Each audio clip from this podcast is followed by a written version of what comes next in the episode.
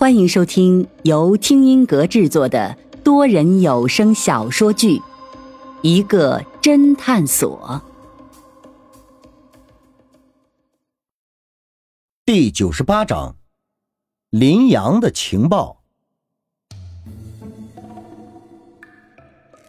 众人只见证件上贴着林阳的照片，而下面却有“天堂敬老院”的字样，显然这是一张天堂敬老院的员工卡。哎，这一寸照片拍的不错，就是表情有点呆滞。嗯，这假证搞得很专业，居然还有钢印。背面好像还有磁卡信息，这个可是技术活。难道你们都没有发现林大姐居然穿的是护士服吗？这做假证的，连服装道具都有，真是够专业的。喂，你们好歹是个侦探。怎么一说到证件，你们就想到是假的？我可以负责的告诉你们，这个证件是真的。哦，我明白了。方寸一副解开了所有谜题的样子。你这个证件是不是从敬老院那里偷来的？然后再换上自己的照片？林阳顿时无语，他马上从自己的包里拿出了一个文件袋，摔在桌子上，说道：“看看这个东西。”这下你们总该知道这张卡是真的了吧？云峰从文件袋里抽出文件，发现居然是一个劳动合同，正是林阳和天堂敬老院签的劳动合同。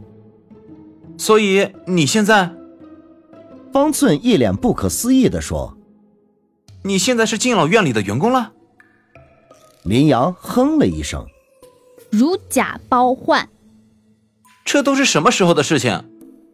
从你们第一次仗着有假证进敬老院却不带我的那个时候，林阳气呼呼地说道。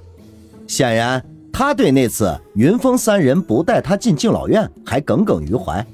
林阳顿了顿，接着说道：“你们进了敬老院之后，我无聊便一个人在门口徘徊，无意中发现了敬老院门口也贴着那个招聘的传单，我便灵机一动，到门卫那里假装是来应聘的，终于进了敬老院。”我谎称忘记带简历了，他们似乎也不在意。先是一轮简单的面试，那个面试官对我的印象很好，但是他说负责人现在有事不在，就让我明天再过来，而且并悄悄告诉我，让我多准备一些护理急救养生的知识。难怪你第二天请假了，原来你是去面试了。我一晚上通宵看了好多护理急救和养生方面的知识，看得我头昏脑胀的，哪里还有心情和你们一起去查案？我胡乱睡了个觉，就马上去面试了。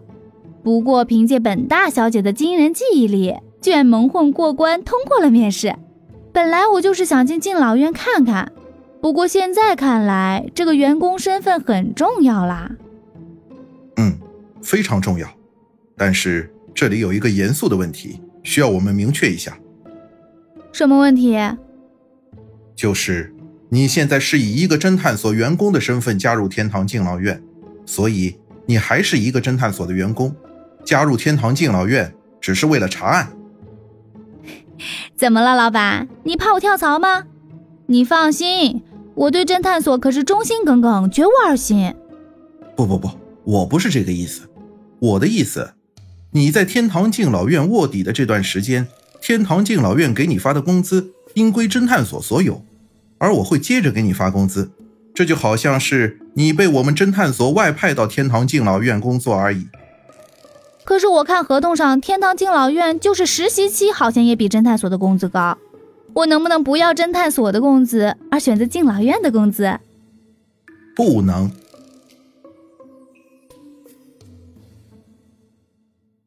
当大家知道了林阳居然已经混入了天堂敬老院，顿时又看到了希望。云峰叮嘱林阳一定要小心行事，时刻保持联系。一旦有发现，马上联系侦探所或者报警，千万不要轻举妄动。第二天，林阳便前往天堂敬老院上班了。这边，云峰他们继续追查王小荣的下落。可是林阳一整天都没有任何消息，而且也没有联系云峰他们。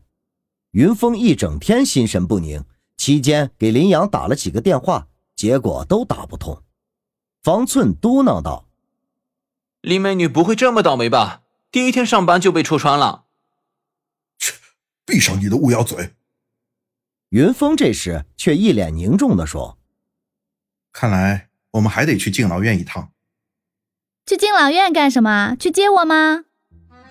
林阳姗姗来迟，老飞大大的松了一口气。呃，林阳，你可算回来了！你再不回来，我们又要大闹敬老院了。哦。我平时怎么没有发现你们对我这么好？林阳笑道：“别的人我不知道，但是老板一整天都心神不宁的。你看，光棒棒糖都吃了七八个了，还有奶茶也喝了五六杯了。”方寸没心没肺的说：“作为员工，我不得不警告你，老板，你这样很容易得糖尿病的。”哦，林阳一脸笑意的盯着云峰。原来老板你这么关心我呀！云峰紧绷着脸说：“知道就好，一整天怎么也不回个信。”林阳一脸委屈道：“那个敬老院什么破地方，手机到了那里根本就没有信号，既不能上网，也不能打电话。”怎么可能？本市又不是山区，怎么还会有没有手机信号的地方？老飞难以置信的说。云峰和方寸对视了一眼。二人心有灵犀的微微点了点头。去了第一天，感觉怎么样？云峰问林阳。林阳一边从包里掏出几个福袋，一边说道：“第一天给我的感觉就是人性化。天堂敬老院对待里面的老人真的太人性化了。这一点，云峰他们早就领教过。”方寸便没好气的说：“李美女，你才第一天上班就被他们洗脑了。”里面不就是基础设备先进了一点，怎么就很人性化了？我说的人性化不是指这个，而是指敬老院对待老人的方式。你们可能不知道，敬老院里面每个老人的房间的装修和家具都是不一样的，都是按照每个老人的喜好风格来的。比如有的喜欢欧式，有的喜欢田园等等。而且敬老院给各个老人提供的饭菜也是不完全一样的，也都是根据他们的口味来区分的。比如有的喜欢辣的，有的喜欢酸的，等等。哈，这可是一个大的工程，需要一个非常强大的管理系统，而且还需要收集相当大的数据作为支撑呀。对，所以据说敬老院光那个管理系统就用到了大数据、人工智能等高级先进的知识。而方尊你说的先进的设备也是起到辅助的作用，在敬老院的管理系统里面，每个老人在入住敬老院的时候。敬老院都会给老人建立一个档案，档案里面详细包含了老人平时的喜好、口味等等详细信息。而老人进了敬老院之后，敬老院通过那些先进的设备，大量收集老人的行为爱好，就能不断的完善老人的资料。所以每个老人只要在敬老院住上一个月，基本上敬老院已经对他们了如指掌，从而提供的服务也非常精准。这也是那些老人在敬老院里过得非常舒心的原因。因为敬老院对待老人，就像一个和老人过了一辈子的老伴儿一样。方寸一脸唏嘘地说：“想你所想，急你所急，你还别说，这还真是一个天堂一般的地方。”